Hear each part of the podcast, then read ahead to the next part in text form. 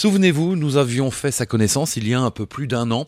Vivek Singh, conseiller municipal de Condé-sur-Vire et entrepreneur originaire d'Inde, était parvenu à importer de son pays plus d'un million de masques en Normandie alors que nous en manquions tous. Aujourd'hui, son pays est confronté à une hécatombe. Le virus tue des millions de personnes.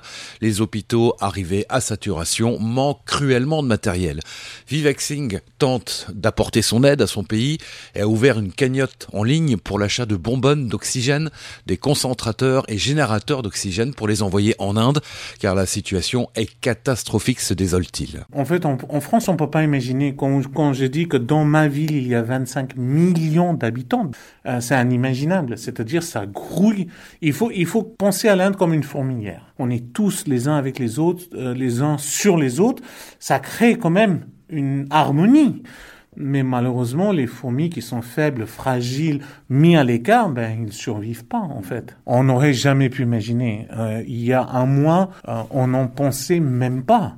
Et c'est choquant parce qu'on connaît tous maintenant, dans le monde de famille, des amis qui ont décédé ou qui sont à l'hôpital, aux urgences, et c'est une vraie hécatombe. Vivek Singh qui a été confronté au décès d'un ami sans pouvoir réagir. Euh, un copain à nous nous appelle à l'aide, il a besoin d'une lit d'hôpital. Donc il m'appelle il y a quatre jours, j'ai besoin d'un lit d'hôpital. Vivek, aide-moi. J'appelle mon père, qui est assez prominent en Inde. Impossible de trouver un lit. Je le rappelle, j'ai dit quel est ton taux d'oxygène? Il dit 85. Les hôpitaux prennent pas au-dessus de 75.